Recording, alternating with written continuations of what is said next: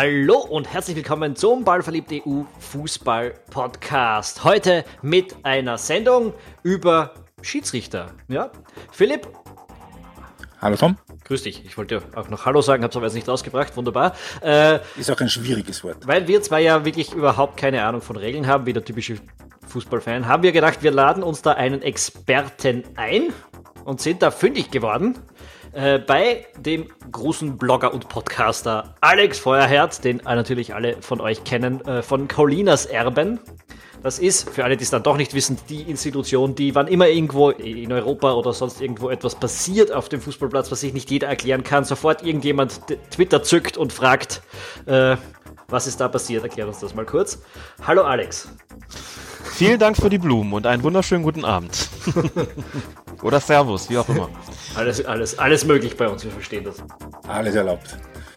Bevor wir loslegen, ein Dank an unsere Unterstützer.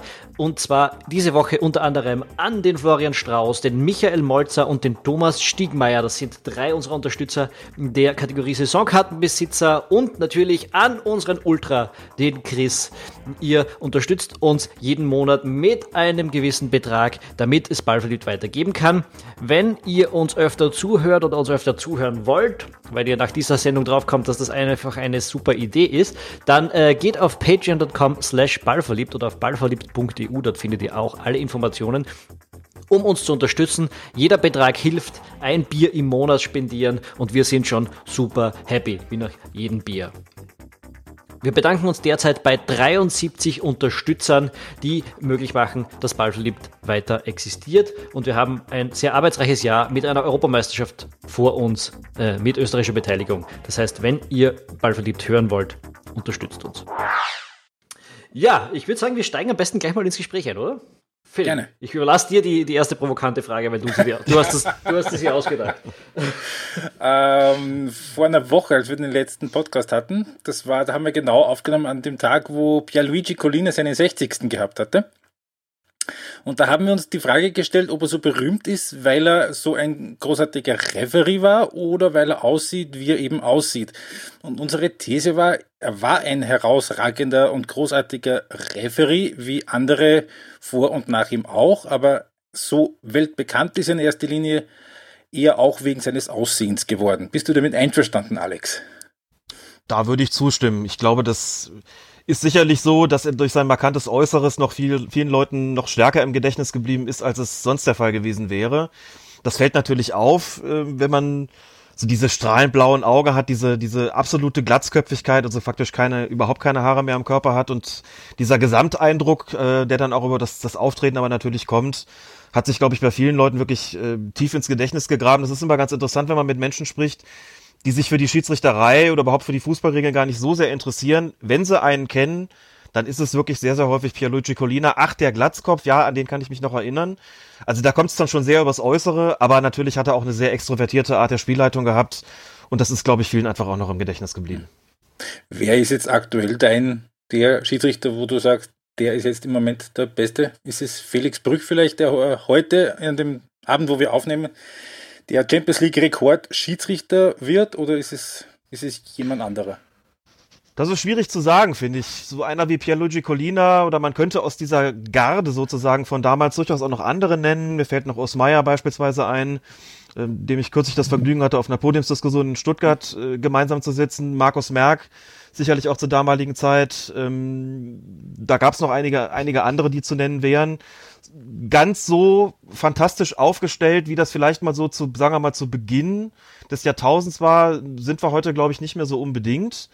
Aber wenn Felix Brüch heute sozusagen den Rekord dann für sich holt bei in der Champions League mit den meisten Spielen, dann ist das natürlich auch kein Zufall, weil das zeigt, dass er ein sehr, sehr guter Schiedsrichter ist. Ähm, ich habe eigentlich so momentan auf der internationalen Bühne nicht unbedingt den Lieblingsschiedsrichter. Ich fand bei der letzten Fußball-Weltmeisterschaft Nestor Pitana ganz ausgezeichnet und fand es auch überhaupt kein Zufall, dass der Mann sowohl das Eröffnungsspiel gepfiffen hat als auch das Finale und das hat er auch, finde ich, sehr gut gemacht.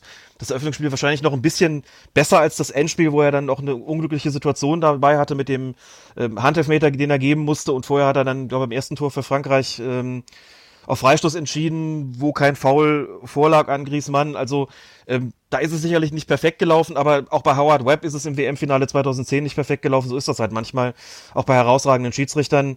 Ähm, wenn wir nach Deutschland gucken, dann bin ich wenig überraschend, gehöre ich zu den Leuten, die Dennis Eitekin und Manuel Gräfe ganz besonders gerne zugucken. Das sind jetzt auch nicht ganz zufällig genau die beiden Schiedsrichter, die auch bei den Bundesligaspielern am beliebtesten sind, weil sie mhm. natürlich auch eine ganz spezielle Ausstrahlung haben. Mhm. Ja, ich hätte es auch so ein bisschen für Nestor Pitana plädiert. Wenn du ihn nicht erwähnt hättest, dann hätte ich das jetzt gemacht. Gut, ähm, Alex, warum du heute unter anderem bei uns bist, ist der Grund, dass äh, ziemlich genau einem Jahr in Österreich auch der Video Assistant Referee kommt. Ich weiß nicht, ob das in einem anderen Land so ist. Österreich, in Österreich hat er sogar ein eigenes Logo bekommen. Doch, ähm, das ist schon fast überall so. Schon? ja, ich glaube schon. Okay.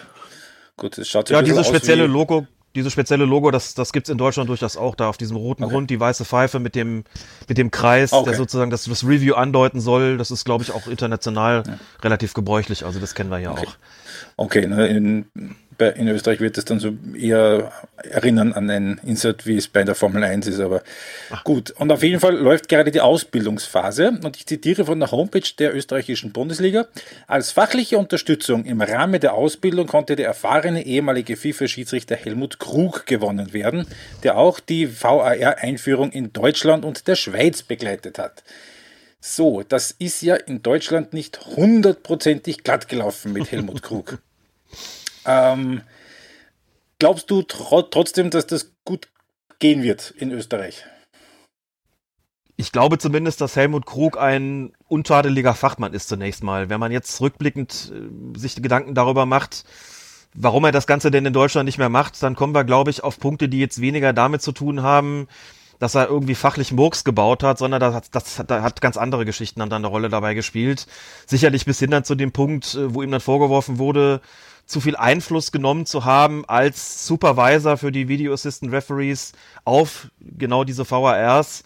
Ähm, da gab es dann äh, das, das Gerücht, dass er bei einem Spiel von Schalke 04, Schalke ist ja ein Stadtteil von Gelsenkirchen, Helmut Krug kommt aus Gelsenkirchen, dass da äh, angeblich irgendwie dem Video Assistant Referee reingeredet worden ist. Ähm, da gab es dann auch noch Streit mit Manuel Gräfe. Also so ein paar Punkte sind da gewesen, sicherlich auch äh, vor dem Hintergrund, dass ähm, es zu Beginn der Einführung des äh, Videoassistenten in Deutschland hieß, wir haben jetzt ein Jahr trainiert, das wird alles ganz super laufen, da wird, da kann eigentlich gar nichts schief gehen, wir werden das viel besser machen, als das beim Confederation Cup der Fall gewesen ist. Und dann gab es dann doch eine Anfangsphase, die ziemlich problematisch war. Es war natürlich auch Neuland, das muss man schon klar dazu sagen, aber Helmut Krug hat sich doch ziemlich selbstbewusst hingestellt und eigentlich so ein bisschen den Eindruck vermittelt, das wird alles überhaupt kein Problem sein, das wird auch nicht zu Fehlern kommen. Das hat er jetzt so wörtlich natürlich nicht gesagt, aber schon, wie gesagt, den Eindruck vermittelt, ähm, alle perfekt vorbereitet, eigentlich kann er nicht schieflaufen, dann ist eben eine ganze Menge schiefgelaufen. Ich würde gar nicht sagen, weil da irgendwie fachlich was, äh, was gefehlt hat, ganz sicherlich nicht, sondern weil es einfach Neuland gewesen ist, man, glaube ich, ein bisschen zurückhaltender hätte sein sollen, als es darum ging, ähm, diese Einführung, die nun wirklich geradezu revolutionären Charakter hat, ähm, irgendwie kommentieren zu begleiten. Das ist ihm, glaube ich, dann nicht so gut gelungen, da war das ein bisschen arg vollmundig und da gab es Probleme, die letztlich dazu geführt haben, dass da sein Kopf gerollt ist. Aber es ist ja auch nicht ohne Grund so, dass die Schweizer ihn geholt haben, dass die Österreicher ihn jetzt holen, seinen fachlichen Rat haben wollen. Und ähm, damit kennt er sich natürlich aus. Das ist ja auch ein bisschen mit sein Kind sozusagen. Und deswegen bin ich da schon sicher bei aller Kritik, die man da haben kann, an dem, was in Deutschland gelaufen ist, dass er das fachlich sehr gut macht. Das ist übrigens auch das, was ich aus der Schweiz gehört habe. Dass äh, da eine große Zufriedenheit damit herrscht, wie die Einführungsphase gelaufen ist. Ist allgemein äh, etwas, das mich sowieso überrascht, immer bei der Einführung von VAR. Nicht nur, dass es oft so verkauft wird, eben als würde das auch sofort alle Probleme lösen, sondern dass es auch tatsächlich irgendwie diese Erwartungshaltung diese, an diese Erlösertechnologie gibt. Äh, für, mich, für mich war irgendwie klar, äh, okay, ja, kommt jetzt was Neues, das kann nicht, un, kann unmöglich sofort perfekt rennen und die meisten Fehler, die man sich jetzt so anschaut, sind ja auch etwas, wo man ein bisschen dran schrauben muss, oder? Also Fußball gibt es jetzt seit was 120, 130 Jahren äh, mit, mit einem gewissen Regelwerk zumindest und, und äh, bis heute haben wir gewisse Regeln noch nicht so hingekriegt, dass sie in Echtzeit funktionieren und äh, im Jahr zwei der VR-Geschichte haben alle schon geglaubt, jetzt muss alles passen und sind immer völlig empört, wenn mal was nicht gut läuft. Das ist eine sehr relaxte Sichtweise, die teile ich auch absolut. Ich glaube auch, wenn man auf die gesamte Geschichte des Fußballs guckt, du hast es ja gerade auch getan, muss man sagen, wir sind jetzt in Deutschland ist es jetzt das dritte Jahr äh, nach Einführung des, des VAR würde ich immer noch sagen, ja gut, das ist natürlich nicht mehr offiziell in der Testphase, aber da wird natürlich immer noch äh, ein bisschen, das holpert hier und da noch so ein bisschen, es tauchen Probleme auf, mit denen man vielleicht am Anfang nicht unbedingt gerechnet hatte, vielleicht auch gar nicht unbedingt rechnen konnte. Das kann man, glaube ich, gar nicht im Vorhinein alles so genau sagen, wo es dann im Einzelfall klemmt und wie das mit der Regelauslegung so ist und was es für öffentliche Reaktionen geben wird, die natürlich dann auch wieder sich dann zurückspiegeln dann auf, ähm, auf den Videoassistenten selbst und, und seine Anwendung. Also insofern war die Erwartungshaltung, glaube ich, da äh, vielfach vollkommen überzogen. Aber man muss schon umgekehrt auch sagen, das hatte ich ja gerade schon angedeutet, diese Erwartungshaltung ist dann von offizieller Seite schon auch ein bisschen geschürt worden. Also da kann man sich jetzt nicht von Verantwortung freisprechen, sondern da muss man schon sagen, ähm, da ist schon so getan worden, das wird jetzt alles perfekt laufen. Das kann eigentlich gar nicht schiefgehen. Es gibt ein perfektes Regelwerk, also alle perfekt ja. ausgebildet. Wir können jetzt anfangen und ihr werdet alle sehen. Also da gab es, ich kann mich echt noch gut daran erinnern, dass es da die Befürchtung gab, wir werden überhaupt nichts mehr zu diskutieren haben im Fußball. Es wird keine Diskussion mehr über Schiedsrichterentscheidungen geben. Und ich habe das für einen Moment tatsächlich auch geglaubt und gedacht, naja, okay, falsche Entscheidungen, die werden dann gelöst und was haben wir dann großartig noch zu erklären? Also heute lachen natürlich alle darüber, ich lache darüber jetzt auch. Ähm, aber das gab tatsächlich mal eine Phase, wo es hieß, naja, da wird dann alles so klinisch und steril, alles wird perfekt sein. und das war das genaue Gegenteil. Und das hat vielfältige Ursachen, auch Ursachen, die im Fußball selbst liegen, aber du hast es, also das Wort Erlösertechnologie finde ich wirklich ganz fantastisch. Ähm, es gibt schon viele Gründe und viele Ursachen, glaube ich, warum das so aufgefasst worden in, ist. Also das liegt an der Öffentlichkeit, das liegt an den Verantwortlichen, das liegt äh, an den Fußballfans, das liegt, glaube ich, an vielen ähm, und auch an unterschiedlichen, teilweise widerstreitenden Interessen ähm, die da eine Rolle spielen. Aber das ist halt vielleicht auch das, das Schöne daran, die Diskussionen gehen uns tatsächlich wirklich nie aus. Kann das womöglich auch so eine quasi gesamtgesellschaftliche Komponente haben? Also so quasi die Zeit vor dem Videobeweis als die gute alte Zeit, in der das Ungefähre ausgereicht hat und man sich nicht mit moderner Technik hat auseinandersetzen müssen und der halt alles noch irgendwie einfach war. Also so wie es halt quasi ähm, eine Denkweise, die im echten Leben, mit der man auch oft konfrontiert wird. Damals konnte man halt komplett seinen Hass auf den Schiedsrichter ergehen lassen, der zu dämlich war, äh, ein vier Zentimeter abseits in Echtzeit bei vollem Sprint zu sehen. Äh, das war natürlich viel, eine viel bessere Zeit und da ist ja auch nie sonst ein, ein, ein gröberer Fehler passiert. Ne? Das gehört, glaube ich, nicht nur, das habt ihr schon beide ja gesagt, das gehört, glaube ich, nicht nur im Fußball dazu, sondern auch ganz äh, gesamtgesellschaftlich gesehen, dass man so die vermeintlich guten alten Zeiten dann verklärt. Das gilt ja im Fußball natürlich auch für ganz andere Dinge, also Fanbelange beispielsweise. Ich weiß nicht, wie oft ich das irgendwie direkt oder indirekt zu hören kriege, dass so die 80er Jahre so glorifiziert werden. Ich meine, ich bin alt genug, äh, dass ich diese 80er Jahre wirklich noch in, in, in voller Pracht mitbekommen habe, sowohl als Fernsehzuschauer als auch als Stadiongänger, auch wenn ich damals noch recht jung gewesen bin und ähm, neige zwar auch immer so ein bisschen zur Romantisierung, ich meine, das ist immer in meine Jugend gewesen, weiß aber auch noch sehr, sehr genau, was damals überhaupt nicht cool gewesen ist. Ähm, da muss man auch gar nichts verklären, ehrlich gesagt. Es sind einfach Dinge, vielfach ambivalent. Das gilt für heute halt auch. Das gilt auch, glaube ich, für den Videoassistenten. Ähm, es da vorwegzunehmen, er schafft tatsächlich auch, schafft es vieles, ich will gar nicht sagen gerechter, das Wort ist mir zu groß, aber fairer zu machen. Es gibt Probleme, die werden wahrscheinlich nicht lösbar sein. Ich verstehe auch die, die, ähm, verstehe auch so ein bisschen die Schwierigkeiten, die man mit ihm haben kann oder die, die, die Probleme, die man mit ihm hat, gerade so auf äh, der Seite derjenigen, die ins Stadion gehen in Deutschland kommt, glaube ich, noch so ein bisschen dazu, wenn man irgendwas einfährt, einführt, dann muss es immer sofort perfekt laufen. Das war nicht der Fall, dann ist es alles gleich total scheiße.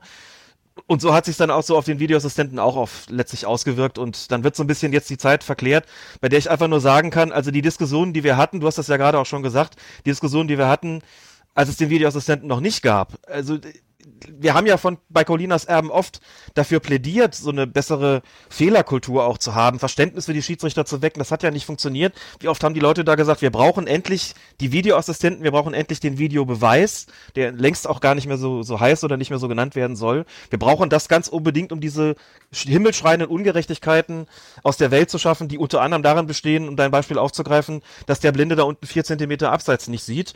Und da kommt jetzt vielleicht das noch abschließend dazu zu sagen, ein entscheidender Punkt dazu.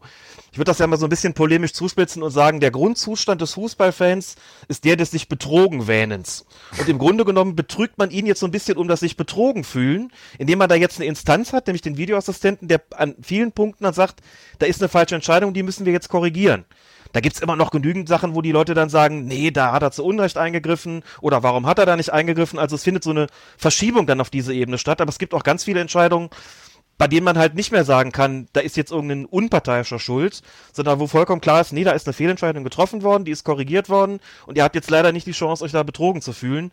Deswegen, weit, deswegen weitet man auch ähm, diese Entscheidung so aus, die sich da so im Graubereich abspielen. Das ist, glaube ich, so ein bisschen dieses, man wird ums sich betrogen fühlen, betrogen. Das scheint mir doch vielfach tatsächlich eine Rolle zu spielen. Wobei ich äh, habe schon das Gefühl, dass sich die Leute noch betrogen fühlen. Ich kenne es auch als Fan äh, gelegentlich selbst, äh, weil äh, es gibt ja, also wie, wie das Refereeing ist jetzt dazu eingesetzt, um grobe Fehler zu äh, vermeiden. Und ja. diese, in dieser Definition steckt ja noch eine ganze Menge sich betrogen fühlen drinnen, weil manche Dinge, die äh, overruled werden, waren ja dann eigentlich gar nicht so klar und andere Dinge, die nicht overruled werden, hätten natürlich viel klarer sein können aus Sicht des Fans jetzt immer. Ähm, also da steckt ja schon einiges drin. Ich habe mich auch gefragt, ob gerade diese äh, im Zweifel für den Schiedsrichter ähm, Einstellung, die wir ja momentan hat, nicht auch ein bisschen schädlich für die Technologie ist, ähm, weil dadurch äh, die Konsistenz ein bisschen verloren geht. Wie siehst du das so, Ziz? Was meinst du mit die Konsistenz verloren geht? Äh, naja, wenn es jetzt diesen allentscheidenden Video Assisted Referee gibt und im, im Videokammer wird das, werden Entscheidungen immer gleich gefällt, dann äh, wäre da mehr Konsistenz drinnen, als wenn man eben dann doch noch äh, diesen. Es gibt Situationen, da, da fällt der Schiedsrichter die Entscheidung, sie wird nicht overruled, weil sie nicht klar falsch ist. Und gleichzeitig hätte sie gefällt, wäre sie auch nicht overruled worden, weil das auch nicht gleich falsch gewesen wäre.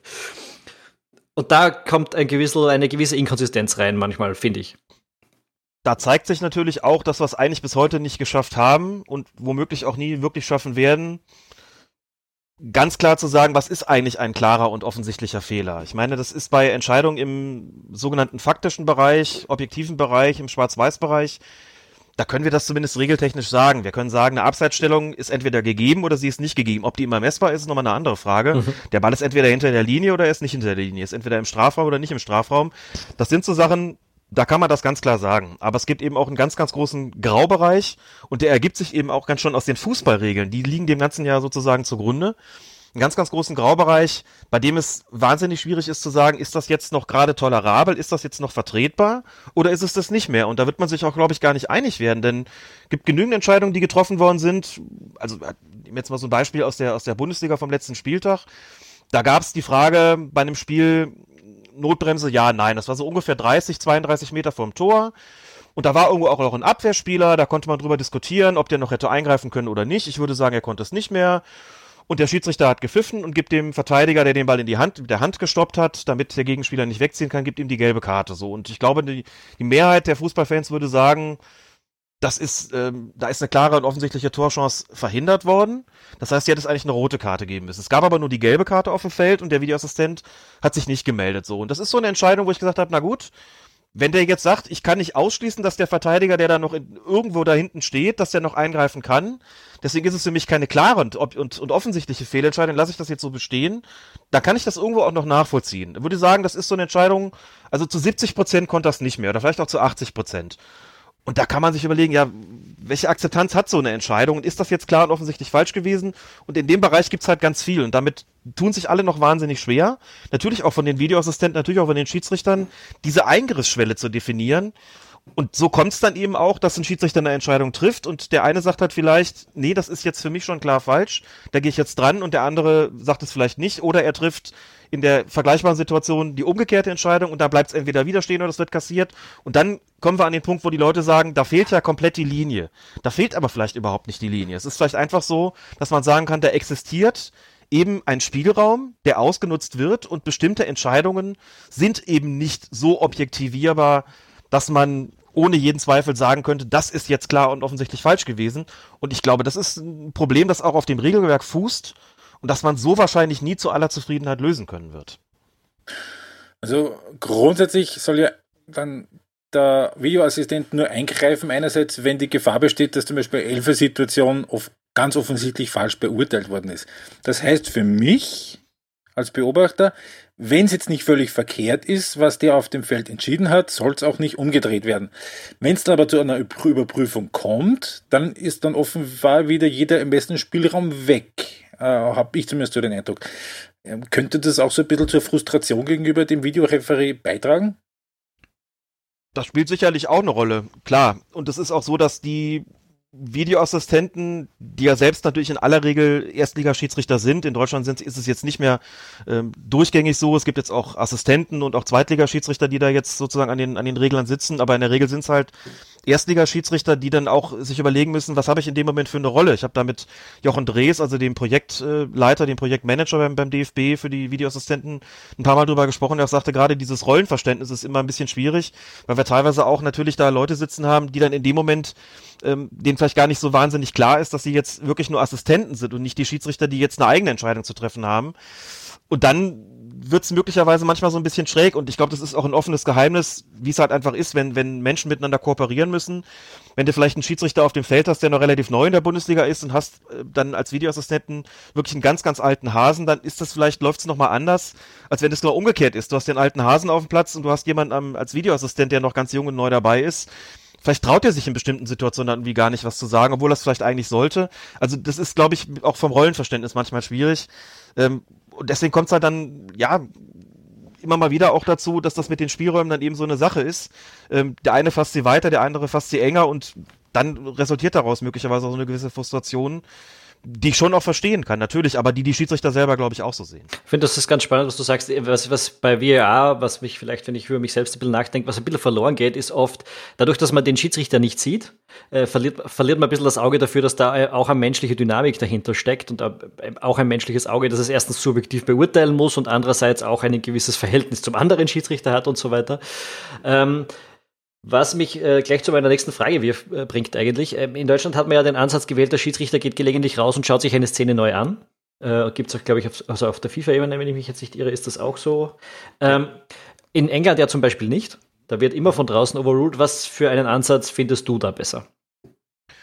Das ist sehr spannend, das zu beobachten. Und in Deutschland haben wir im Prinzip beide Ansätze mal gehabt. Ne? Als der Videoassistent eingeführt worden ist, war die klare Ansage, diese Monitore in der sogenannten Review Area, diese Pitch-Side-Monitore, wie sie in England heißen, werden bitte nur im absoluten Ausnahmefall in Anspruch genommen. Begründung war, der Videoassistent ist zwar ein Assistent, aber was der da sieht auf seinem Bildschirm, das kann er, der ja selbst Erstligaschiedsrichter ist, wirklich tiptop beurteilen. Und wenn er dazu einem Ergebnis kommt, wenn er also einen klaren und offensichtlichen Fehler feststellt, oder, das ist ja immer der zweite Punkt, den man noch dazu erwähnen muss, wenn er einen schwerwiegenden Vorfall feststellt, den der Schiedsrichter übersehen hat, das zweite Kriterium ja, äh, wann er einschreiten soll, dann hat er das ja klar gesehen und da gibt's da eigentlich auch nichts mehr drüber zu diskutieren und da muss der Schiedsrichter das eigentlich auch nicht mehr sehen und deswegen wirklich nur in ganz gravierenden Fällen, wenn der Schiedsrichter aus allen Wolken fällt, wirklich bitte nur dann an den Monitor gehen. Also im Prinzip so, wie sie es in England jetzt die ganze Zeit über auch gemacht haben. Das hat in Deutschland dazu geführt, und es ist, glaube ich, eine Reaktion, die man nicht auf dem Schirm hat und vielleicht auch nicht unbedingt auf dem Schirm haben konnte oder zumindest nicht prognostizieren konnte. Das hat dazu geführt, dass relativ bald der Vorwurf gekommen ist, die sind ja ferngesteuert. Da steht einer auf dem Platz. In Deutschland ist man ja eh, würde ich mal, wenn ich mal kurz politisch werden darf, nicht so ganz äh, Verschwörungstheorien abholt und deswegen kam das dann relativ schnell dazu, dass ganz viele gesagt haben, der steht da auf dem Feld, der hält sich da, drückt sich seinen Finger aufs Ohr, da sitzen da irgendwelche Leute in so einem dunklen Keller mit dem Rücken zu uns, die können wir gar nicht sehen, weit entfernt vom Spielgeschehen, gucken da auf irgendwelche Monitore, fehlt nur, dass wir die Rauchschwaden da irgendwie sehen würden, ja, und äh, treffen irgendeine Entscheidung, die sie dann durchgehen, geben und der exerziert dann diesen, das, was er da aus dem, aus dem Kölner Keller, wie er dann relativ bald genannt wurde, gesagt bekommt. Also der ist ferngesteuert, und das hat so eine geringe Akzeptanz gehabt, relativ bald. Gerade bei Entscheidungen, bei denen die Leute halt gesagt haben, das war doch jetzt nicht klar und offensichtlich falsch. Oder wo sie gesagt haben, das war aber doch jetzt klar und offensichtlich falsch. Wieso passiert da jetzt gerade nichts? Das ist so ein Problem ge äh, gewesen und ich glaube auch nicht nur in Deutschland, dass eben das, das IFAB relativ schnell dann dazu übergegangen ist zu sagen, wir machen jetzt eine klare Aufteilung bei den sogenannten objektiven oder faktischen Entscheidungen, sprich Ball in und aus dem Spiel, Abseitsstellung, ja, nein, solche Sachen, da genügt es, wenn der Videoassistent drauf guckt und sagt eins oder null. Und in allen anderen Fällen, sprich Foulspiel, Handspiel, Beeinflussung beim Abseits, äh, rote Karten und so weiter, da geht der Schiedsrichter selbst raus und macht sich nochmal ein Bild davon. Dann können wir zwar auch nicht sehen, was der da macht. Das heißt, der Fernsehzuschauer und die Fernsehzuschauerin, die können das jetzt sehen, die können das schon irgendwie nachvollziehen anhand der Bilder, aber wir haben zumindest irgendwie das Gefühl, der geht da jetzt nochmal selber hin, der guckt da nochmal selber drauf. Wir sehen, wie der sich da über diese Bande beugt, wie er vielleicht auch so ein bisschen mit sich ringt, wie lange er braucht, äh, was er irgendwie für eine Körpersprache an den Tag legt. Dann haben wir zumindest das gute Gefühl, dass er die Entscheidung mit den eigenen Augen sozusagen äh, getroffen hat. Ähm, und wenn er dann auf den Platz zurückkommt und trifft eine Entscheidung, dann ist er eben nicht mehr fern, ferngesteuert, sondern dann hat er sozusagen die Entscheidung dann auch direkt äh, nach Ansicht der Bilder selbst getroffen. So, das ist eine Frage der Akzeptanz. Wenn du mich jetzt persönlich fragst, sage ich dir, ich bräuchte das eigentlich nicht. Für mich wäre es vollkommen in Ordnung ge äh, gewesen, dabei zu bleiben. Dieses Ding, es gibt eine Ansage, ähm, dann aus dem Video Assist Center und die wird dann entsprechend auch umgesetzt. Ich sehe aber auch, dass die Akzeptanz gering davon war. Ich sehe, dass die Diskussionen jetzt auch in England aufkommen. Da muss man schon sagen, das ist ja ein Aspekt, den man mit einbeziehen muss. Und deswegen denke ich, dass diese klare Aufteilung faktische Entscheidungen ist es dann sozusagen VAR only und bei subjektiven Entscheidungen geht der Schiedsrichter an den Monitor. Ich glaube, dass das tatsächlich die am besten praktikable Lösung ist, wie wir sie momentan haben. Es gibt ja, ich weiß nicht, ob sie es immer noch machen, aber es gab mal eine Zeit lang, habe ich, hab ich mitbekommen, auch in den Niederlanden, dass sie dann äh, Dialoge zwischen äh, Feldschiedsrichter und, und VAR veröffentlicht haben. Ähm, so quasi äh, aus Transparenzgründen. Das, was ich persönlich sehr spannend gefunden habe und auch ähm, sehr aufschlussreich wieder die Entscheidungsfindung ist. Äh, wärst du da ein Freund davon, wenn man das auch zum Beispiel jetzt in der deutschen Bundesliga öfter machen würde? Auf jeden Fall. Ich bin nicht unbedingt ein Freund davon, alles lückenlos zu dokumentieren und, und öffentlich zu machen, denn es gibt auch bestimmte Dinge, die intern besprochen werden, die nicht draußen jeder mitkriegen muss und die auch ganz dienlich sein oder wo es auch dienlich sein kann, dass es nicht jeder mitbekommt und das ähm, hat schon auch seine Gründe, warum das dann vielleicht nicht so ist. Das muss ich nicht unbedingt haben, aber dass man Entscheidungen auch im, über den über die Unterhaltung, also wie sie das in den Niederlanden auch tatsächlich immer noch machen, dass man sowas so ein bisschen transparent nach außen macht, gerade bei bei vielleicht den großen Entscheidungen, bei den strittigen Entscheidungen. Das finde ich, glaube ich, schon eine gute Idee. Also mich hat es auch äh, sehr interessiert. Ich finde es auch sehr sehr gut, wie das ähm, im Bereich des KNVB, also in Holland, äh, gemacht wird. Das wird ja auch, glaube ich, äh, relativ lückenlos so veröffentlicht und schafft, glaube ich, schon auch ein Verständnis, weil die Leute das Gefühl haben, aha, so findet hier also ein Entscheidungsfindungsprozess statt. Was reden die eigentlich miteinander? Was wird da konkret besprochen? Wo sind möglicherweise auch Zweifel? Was, äh, was gibt der Videoassistent dem Schiedsrichter da überhaupt wieder? Also beschreibt er nur die Szene oder gibt er eben einen Tipp? Was stellt der Schiedsrichter für Nachfragen? Wie kommentiert er das möglicherweise? Und es hat ja auch in Deutschland den, die ein oder andere Sendung gegeben, in der das dann gezeigt worden ist. Ich war selbst mit Dennis Eitekin mal in der ARD bei einer Sendung, wo sie Ausschnitte dann gezeigt haben von ihm und es gab kürzlich auch eine etwas längere Dokumentation dann über ihn, wo nochmal Auszüge aus diesem, diesem Funkverkehr ähm, wiedergegeben worden sind, auch mit dem Videoassistenten.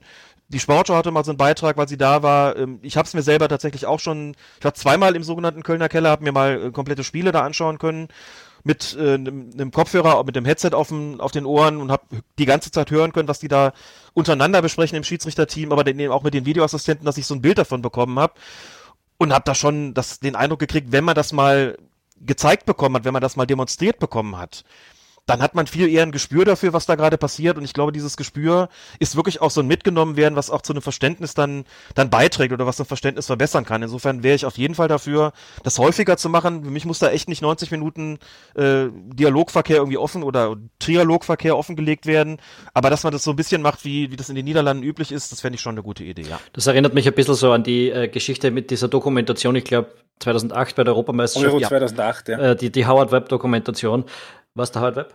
Ja, ich, äh, Referees at ja, Work. Da waren einige Re mhm. Referees at Work, ja. wo, wo, wo er dann rein die Information bekommt, dass irgendwie drei Kilometer weg schon der, der Regen ist. Und, und, There's a storm warum sagst city. du mir das? There's a storm in the city. Why are you telling me? Aber das hat eben auch dazu geführt, dass man, ich glaube, äh, die, den Gedankengang eines Schiedsrichters ein bisschen besser versteht und vielleicht ein bisschen mehr akzeptiert, was da am Feld auch im, im Menschen abgeht. Gleichzeitig habe ich auch ein bisschen mit, äh, mit diesem Transparenzgedanken ein gewisses Problem, äh, oder sagen wir so, nicht unbedingt mit dem Transparenzgedanken, aber mit dem, was dann teilweise für die Akzeptanz getan wird. Äh, wir hatten die Situation, dass manchmal Entscheidungen äh, getroffen worden sind, wo das Fernsehpublikum andere Bilder zur Verfügung bekommt, bekommen hat als der, der, der Referee äh, tatsächlich, wo andere Linien eingeblendet werden, teilweise völlig skurrile Linien eingeblendet werden. Äh, ich finde, sowas ist dann schwer kontraproduktiv. Und andererseits, und das gibt es in England gelegentlich, bei der Abseitsfindung vor allem, äh, wenn da Linien gezeichnet werden und man kann dem äh, VAR fast zuschauen, wie er die Punkte setzt und ich als Zuschauer bin überhaupt nicht davon überzeugt, dass der Punkt, der da ausgewählt ist, der richtige ist. Ähm, mhm. Das sind so die Dinge, wo ich finde, da kann man mit der Transparenz oder mit dem, was man für das Publikum tut, gleichzeitig auch ein bisschen Misstrauen schaffen. das halte ich auf jeden Fall für möglich. Man kann auch eine gesellschaftliche Debatte äh, darüber führen, wie es überhaupt so mit der ganzen Überwachung ist und ob das eigentlich sein muss und wo Transparenz auch ihre Grenzen haben sollte, wo man also einfach mal darum geht, dann, dann jemandem auch zu vertrauen.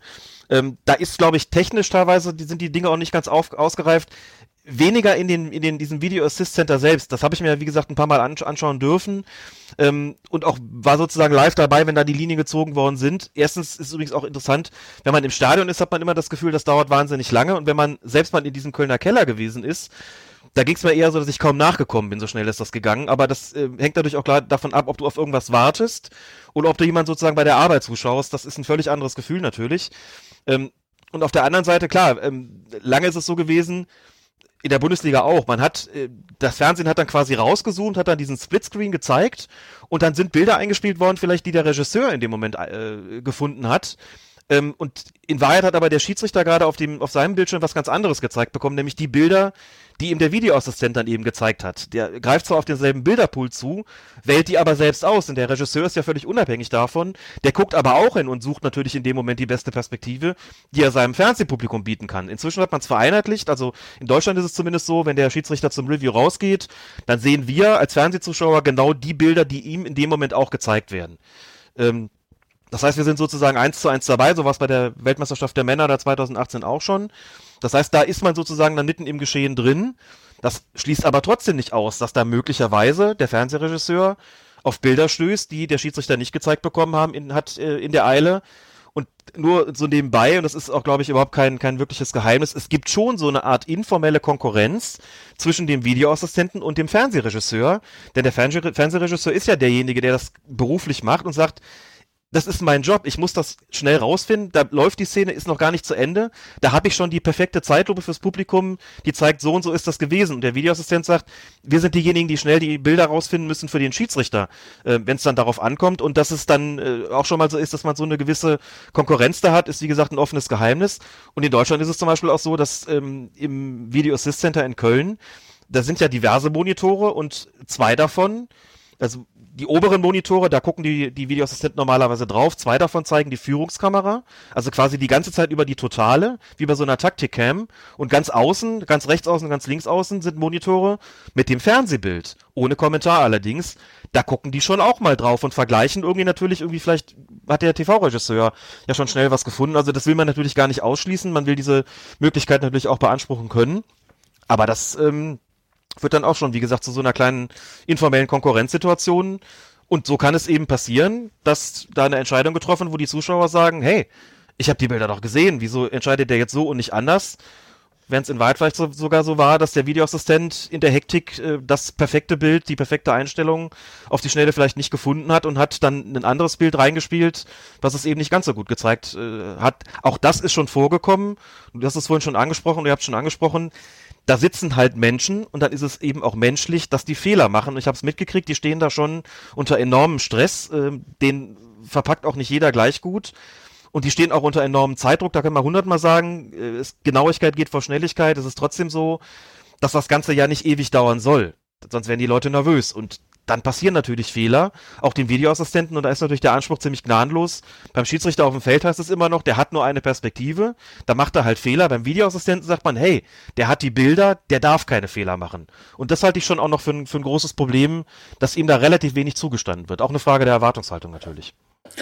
Es ist äh, gerade bei Abseitsentscheidungen oft so, dass äh, das Argument da kommt, und das ist ja auch nicht völlig von der Hand zu weisen, mit den Frames, ne? Das, äh, welchen Frame nimmt man dann genau und wo genau hat war quasi der Pass stattgefunden und wo ist der Pass noch am gespielt werden. Das macht ja dann auch irgendwo einen Unterschied.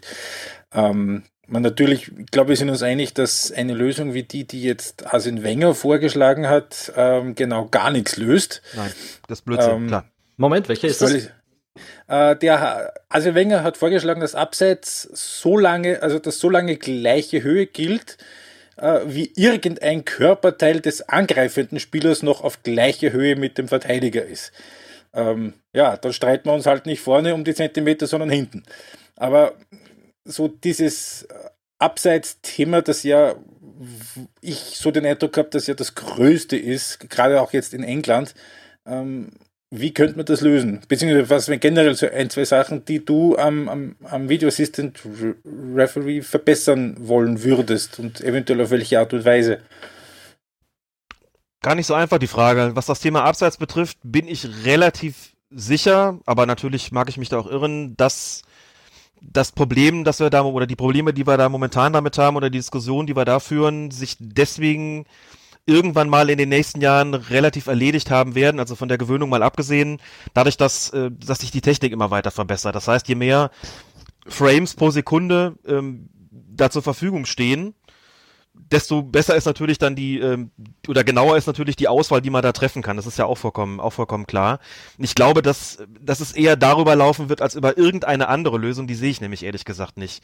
Ich habe ja selber schon, wie gesagt, zugeschaut auch ganz konkret bei, bei Abseitssituationen konnte ich mal darauf achten, dass wirklich und in der Tat praktisch drei Frames nacheinander gezeigt worden sind. Also erstmal hat der, der Videoassistent hat quasi den Punkt gesucht, wo der Ball ähm, abgespielt worden ist oder genauer gesagt, wo der Fuß, in der Regel ist es ja der Fuß oder von mir aus auch ein anderer Körperteil, auf den Ball gesetzt wird. Dieser, dieser Moment ist ja entscheidend so. Und dann wird geguckt, dann wird ein Frame nach vorne gespielt und dann stellt man vielleicht fest, da hat der Ball den Fuß schon wieder verlassen, das Frame können wir also nicht nehmen.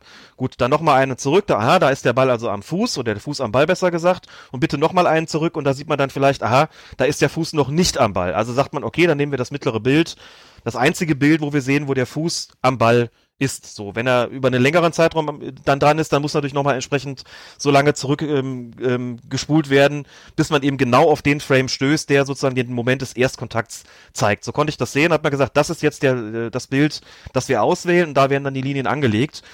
Ehrlich gesagt glaube ich, dass man mit dem, mit der zur Verfügung stehenden Technik, wie wir sie momentan haben, dass es ähm, besser tatsächlich nicht geht. Ich verstehe die Einwände alle. Ich verstehe, dass man sagt, ja, aber das ist irgendwie, vielleicht ist der Abspiel auch das Abspiel zwischen zwei Frames. Und wenn das so ist, dann hat er sich irgendwie 40 Zentimeter weiter bewegt, dann ist er vielleicht nicht im Abseits.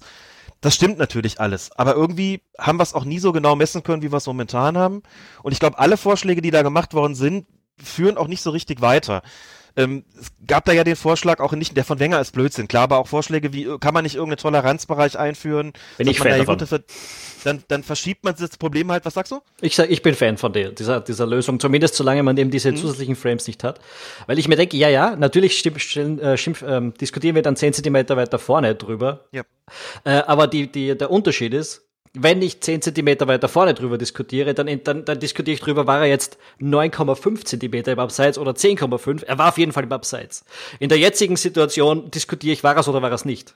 Mhm. Äh, und das macht einen Unterschied. Es ist ein bisschen im Zweifel für den Angreifer, aber das ist für mich, für mich wäre das eine sympathischere Lösung, sagen wir es mal so, nicht die perfekte Lösung die wird es wahrscheinlich so nicht geben und selbst wenn du 1000 Frames pro Sekunde hast, äh, ist es immer noch nicht perfekt, weil es ja immer noch sein kann, dass dann zwischen zwei Frames irgendwie der, der entscheidende Kontakt liegt. Das ähm, schränkt aber natürlich dann hinten, hinten raus so ein bisschen die Gefahr ein, dass da äh, sozusagen zu viele Zentimeter dann, äh, dann irgendwie verschütt gehen, die vielleicht entscheidend sein könnten. Also das ist, glaube ich, schwierig. Das beleuchtet natürlich auch ein etwas grundsätzlicheres Problem. Es sagen ja schon viele noch nicht ganz zu Unrecht, kommt es denn wirklich darauf an? Also wie ist das denn wirklich? Geht es denn da wirklich um Zentimeter? Ist das wirklich der Sinn und Geist der Abseitsregel?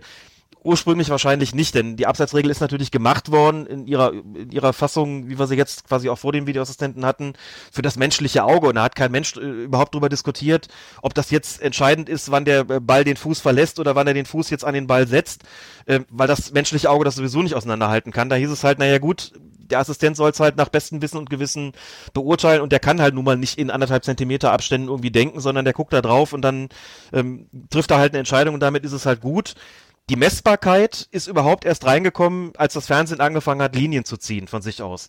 Die waren vielleicht nicht unbedingt kalibriert, auch wenn das Fernsehen was anderes sagt, aber man hat so einen Anhaltspunkt gehabt, ah, guck mal, und jetzt sieht man, aha, guck mal falsch. Und das ist ein Maßstab natürlich, der da eingeführt worden ist, hinter den kann man eigentlich nicht mehr wirklich zurück, denn es war vollkommen klar, in Deutschland haben sie es dann ein Jahr lang ohne kalibrierte Linien gemacht, da haben die Videoassistenten da gesessen, dann haben sie das Bild angehalten bekommen und dann sollten sie ohne Linien nur vom Augenschein beurteilen, ist das jetzt eine vertretbare Entscheidung gewesen oder war es möglicherweise doch schon abseits? Und da kommt natürlich dann eine Entscheidung dabei raus, dass der eine sagt, also für mich ist das abseits. Und der nächste sagt, das kann ich nicht entscheiden, also bleibt es bei der Entscheidung auf dem Feld und die war kein Abseits. Ich sage und so weiter. gegen Hamburg. Genau. So, und dann haben, oder, oder Frankfurt gegen Hamburg, und dann haben alle gesagt, was ist mit Frankfurt-Hamburg, was glaube ich, wo Günther Perl, guter Mann, gesagt hat, nee, das ist für mich abseits. Und dann kam die Linie vom Fernsehen und dann hat der Mann recht gehabt. Aber alle haben gesagt, das ist doch nicht offensichtlich falsch. Wo sind eigentlich die kalibrierten Linien? Dann hatten wir sie. Jetzt haben wir die Diskussion, die sind aber nicht genau genug. Ach, das ist so eine Diskussion, denke ich, ja, gibt's nichts gibt's nichts Wichtigeres? Ja klar, wenn es dann um ein paar Zentimeter geht, sagen alle, hey, so kann es doch nicht sein. Und dann schaltet sich Lukas Brut vom IFAB ein, der natürlich auch recht hat, wenn er sagt, na ja, auch ein Zentimeter Abseits ist Abseits schon, aber bitte verkünstelt euch doch doch nicht daran. Also guckt doch bitte drauf und wenn ihr da irgendwie quasi minutenlang braucht, bis ihr das alles irgendwie geeicht habt und, und richtig hingebogen habt, dann sagt doch zumindest irgendwie, dann kann die Entscheidung auf dem Feld nicht klar und offensichtlich falsch sein. Aber das hat natürlich immer auch den Nachteil, wenn man es nicht so macht, dann kommt's Fernsehen und wendet seine Mittel an und sagt im Zweifelsfalle hier, wir haben nochmal genau nachgemessen, ist doch ein Skandal, dass die das im Keller nicht gemacht haben. Und dann zu argumentieren, das ist nicht offensichtlich falsch, ist halt auch immer so eine Sache. Ne? Es ist halt eine Regel und keine Richtlinie. Ne? Also das Abseits. Und ähm, weil eben die Abseitsstellung als solche regeltechnisch schwarz-weiß ist, ist natürlich die Versuchung auch groß dann zu sagen, dann müssen wir es bitte auch wirklich, wenn es regeltechnisch schwarz-weiß ist, auf den Zentimeter genau messen und können uns nicht mit weniger zufrieden geben. Und das Problem haben wir gerade so ein bisschen und alle Vorschläge mit Toleranzen und so weiter haben, werfen dann irgendwie andere Probleme auf. Deswegen, wie gesagt, wäre meine Vermutung, und die ist die, die, soll ich sagen, die unspektakulärste wahrscheinlich, ähm, die Technik wird sich verbessern und irgendwann wird sich die Diskussion wahrscheinlich auch erübrigt haben, weil man sagt, jetzt haben wir so viele Frames pro Sekunde, jetzt reden wir da einfach nicht mehr drüber. Es sei denn, irgendjemand fällt wirklich was ganz Geniales ein, woran bis heute noch niemand gedacht hat. Mal gucken. Mhm. Das, das CSI, Entschuldigung, der CSI-Effekt im Fußball sozusagen. Also, dass das genau. Publikum davon ausgeht, äh, dass wir viel bessere Mittel haben, als wir wirklich haben. Ich habe nachgecheckt, das war tatsächlich Frankfurt gegen Hamburg. Aber das war, glaube ich, vorletztes Spiel oder so, wo es richtig um den Abstieg ja. noch gegangen ist. Ne? Ganz genau. Ähm, ja, und nochmal zum Thema Abseits. Ähm, ja, der, der, der Videoreferee würde die spontane Freude über ein Tor wegnehmen, ist ein häufiger Kritikpunkt. Der Michael Cox hat zuletzt mal gemeint, ähm, Zitat, dass ich, das ist für mich das Überraschendste, wie viele Tore zurückgenommen werden, bei deren Entstehen man nicht mal im Ansatz einen Abseits vermutet hätte. Es ist ein großer Grund, weshalb die Leute weniger die Tore weniger bejubeln werden. Sie können sich einfach nicht sicher sein. Er hat sich da bezogen auf ein vermeintliches Tor bei Wolverhampton gegen Leicester. Raphael Honigstein hat er dagegen gehalten, 6% der Tore nur in der Premier League werden mit VAR-Eingriff zurückgenommen. Also 41 von 691 hat er sogar die genauen Zahlen ähm, genannt. Also ist das auch so ein bisschen, äh, dass man da einfach auch als Fan voreingenommener hineingeht, wenn es dann einfach die eigene Mannschaft betrifft oder einen direkten Konkurrenten be be betrifft und das dadurch dann vielleicht auch einfach mehr auffällt? Das denke ich schon. Also die Zahlen zeigen ja schon, dass es insgesamt eigentlich gar nicht so viel ist, aber jeder Stadiongänger und jede Stadiongängerin sagt natürlich, und im Prinzip geht es mir als Fernsehzuschauer auch ein bisschen so, es werden zwar nicht viele Tore zurückgenommen, aber das Gefühl, dass du nach dem Tor natürlich vielleicht hast, dass du sagst, okay, jetzt habe ich mich gefreut, aber ich kann ja so lange nicht sicher sein, bis der Schiedsrichter den, den Anschluss ausführen lassen hat. Das Gefühl hat man natürlich schon. Und was äh, sicherlich ein Punkt ist, ist, ähm, wenn du ein paar Mal gesehen hast, dass eben Tore noch zurückgenommen worden sind, aufgrund von Vergehen, und dazu zählen wir natürlich Abseits dann auch dazu, die man vielleicht in der Entstehung gar nicht erahnt hat, die da aber doch aufgetreten sind dann wird die Unsicherheit natürlich groß. Du hast ja schon manchmal so, also ich habe das heute auch, muss ich sagen, wenn ich Fußball gucke, da passiert im Mittelfeld irgendein Zweikampf, wo ich denke, naja, wenn jetzt ein Tor fällt, bin ich mal gespannt, ob wir nicht am Ende nochmal auf diesen Zweikampf zurückkommen müssen. Und dann fällt's Tor und dann denke ich als erstes, oh, da war im Mittelfeld was, jetzt bin ich mal gespannt, wie das Ganze gesehen wird. Und da kommt auch schon die Zeitlupe. Da sieht man, oh, das äh, wird möglicherweise nicht Bestand behalten. Ich habe Fälle gesehen, wo ich überhaupt keinen Abseitsverdacht hatte und plötzlich sehe ich irgendwie, da wird nochmal Rücksprache gehalten. Dann denkst du dir, ey, das gibt's doch gar nicht, da war doch nix. Na, siehst du, da war doch ein Abseits. Also das, ähm, so ein Unsicherheitsgefühl da bleibt, egal wie viele Tore da jetzt äh, oder wie wenig Tore da zurückgenommen worden sind. Das kann ich schon nachvollziehen, weil es eben jederzeit sein kann. Und mir geht's inzwischen auch so, muss ich sagen, ähm, bei Spielen, wo es jetzt nicht, also wo ich tatsächlich auch vielleicht für eine Mannschaft parteilich bin, und wo mein Herz vielleicht dann irgendwie auch daran hängt, da ist es dann schon. Also ich denke, jetzt warten wir erstmal ab, äh, was kommt. Und da guckt man schon so ein bisschen bangen Auges auf den Schiedsrichter. Was macht er? Greift er sich ans Ohr? Ist er entspannt? Wie redet er mit den Spielern? Huh, jetzt dauert der Anschluss aber schon eine ganze Weile. Da scheinen sie noch zu checken. Oder ist vielleicht irgendwas Ernsteres? Und dann sieht man die Zeitlupe und also bei mir ist immer noch mal so dieses Gefühl dazu gekommen, wenn der Anstoß ausgeführt ist, ist so dieses, oh, und jetzt jetzt zählt's, jetzt können wir nicht mehr dahinter zurückgehen. Also das ist, merke ich bei mir schon auch, dass ich dieses Ding habe, ähm, das Verhalten so nach dem Tor hat sich schon verändert. was sich bei mir nicht verändert hat, ehrlich gesagt, also ich, ich jubel, wenn ich denn beim Tor was zu jubeln hab, ähm, dann mache ich das nach wie vor. Nur ist es dann eben anders als früher nicht mehr so, dass ich nur zum Schiedsrichter und zum Assistenten gucke und denke so, okay, klare, klares, äh, klares Signal.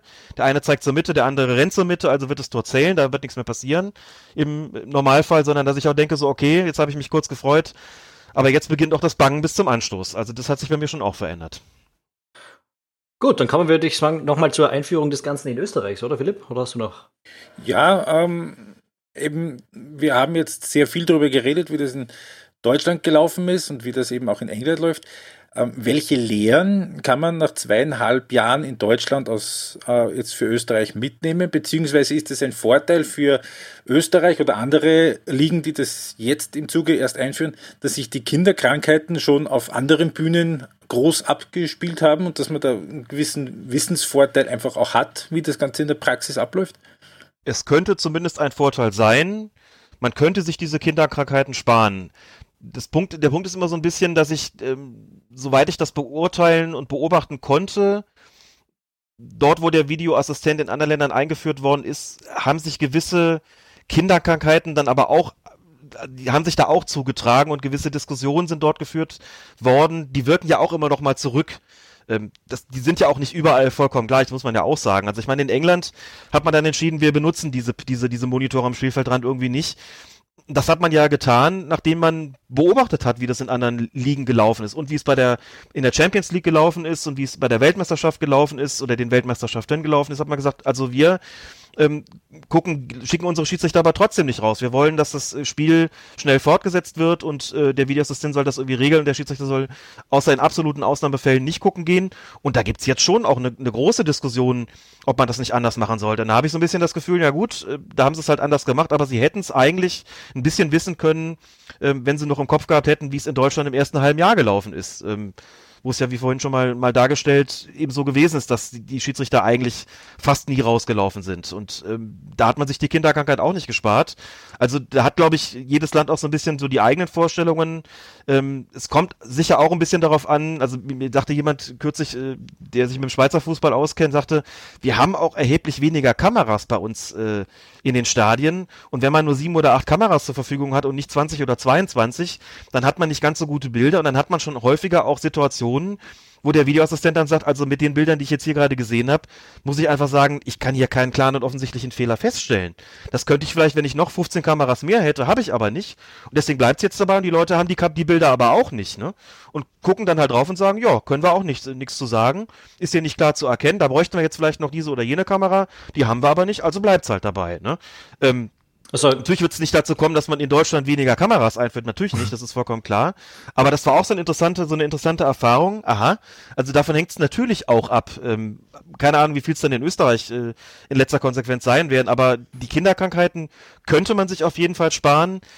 Es ist aber natürlich auch für die Schiedsrichter und die Videoassistenten dann ein Gewöhnungsprozess und die können hundertmal sagen, wir haben das jetzt irgendwie jahrelang in Deutschland, in England, in Italien, in Spanien, in Frankreich verfolgt, bei der WM, dann jetzt dann bei der Europameisterschaft, in der Champions League. Und in der, in der eigenen Anwendung wird es trotzdem so sein, dass sie da sitzen werden und sagen, puh, das ist jetzt ein, komplizierter Fall und da hilft es dir auch nicht unbedingt, wenn du drei Jahre lang woanders zugeschaut hast. Also insofern wird, glaube ich, ein Land, das den Videoassistent neu einführt, um gewisse Kinderkrankheiten auch in der Anwendungspraxis nicht unbedingt äh, drumherum kommen. Äh, vor allem, wie wir schon festgestellt haben, also äh, es, es, kann ja sein, dass man eine Kinderkrankheit äh, vermeidet und dadurch eine andere entsteht. Äh, also ja. ähm, gerade gerade eben die Tatsache rausrennen oder nicht. Man könnte auch nicht rausrennen oder man könnte auch von Anfang an in England rausgerannt sein und dann passt das dem Publikum dort wieder nicht, weil es eine völlig andere Erfahrung äh, mit dem ganzen Thema hat, als es das deutsche Publikum hatte. Also das weiß man ja vorher nie genau, welche, welche Variablen sich da so abspielen. Aber ich finde den, den, Aspekt ganz spannend, den du gerade gesagt hast, äh, das mit den weniger Kameras. Ich, ich wollte eigentlich fragen, ob die kleineren Mittel, die es in Österreich natürlich sicher auch fürs Fußball, fürs Schiedsrichterwesen gibt, ein Problem darstellen können bei der VAR-Anwendung, dass es auch ein Vorteil sein könnte in einer gewissen Hinsicht, auf das wäre ich nicht gekommen. Ich übrigens auch nicht, denn in der deutschen zweiten Bundesliga sind auch weniger Kameras am Start. Da haben sie, glaube ich, auch nur sieben oder acht. Und trotzdem gibt es immer mal wieder Diskussionen, wenn auch nicht ganz so große, denn die steht natürlich nicht ganz so im Rampenlicht und im Fokus wie die erste Bundesliga, völlig klar. Ich kann es ehrlich gesagt vom aus eigener Anschauung, auch, auch, was die Schweiz betrifft, nicht selbst beurteilen, aber die Stimmen, die ich von da gehört habe, die gingen tatsächlich in diese Richtung, naja, irgendwie ähm, es ist auch eine kleinere Liga, das mag da vielleicht auch nochmal eine Rolle spielen. Aber da war es dann schon so, dass, dass, äh, dass es Leute gab, die eben gesagt haben, naja, ähm, wir hatten eben auch viele Fälle, wo wir gesagt haben, wir können es eben nicht hundertprozentig auflösen. Dann akzeptieren wir auch, wenn der Videoassistent sagt, ich sehe da keinen klaren und offensichtlichen Fehler, weil es mit den Kamerabildern überhaupt nicht aufzulösen ist. Und wenn du in Deutschland irgendwie aus 20 Perspektiven auswählen kannst, dann musst du natürlich ein bisschen länger überlegen und hast möglicherweise einerseits das bessere Bildmaterial, aber auch das ist halt eine Erkenntnis äh, aus, aus äh, inzwischen zweieinhalb Jahren oder über zweieinhalb Jahren Videoassistenten. Mehr Bilder schaffen eben nicht unbedingt mehr Klarheit an der Stelle. Wir haben ja vorhin drüber gesprochen, wo du eben einen relativ großen Graubereich hast, wo man trefflich darüber diskutieren kann, war das jetzt klar und offensichtlich falsch oder war es überhaupt ein schwerwiegender übersehener Vorfall? ähm, wo du vielleicht mit noch so viel Kameraperspektiven die Sache eher noch unklarer machst. Du guckst dra noch mal drauf und guckst noch auf eine Perspektive, noch eine, noch eine und denkst dir irgendwie, eigentlich müsste ich jetzt schon sagen, das kann gar nicht klar und offensichtlich falsch gewesen sein, wenn ich jetzt noch eine, eine achte Perspektive brauche. Aber du beißt dich irgendwie daran fest und willst jetzt unbedingt zu einem Urteil kommen, aber die Bilder geben es einfach nicht her, weil du sagst, ja, das kann man so entscheiden, das kann man auch anders entscheiden.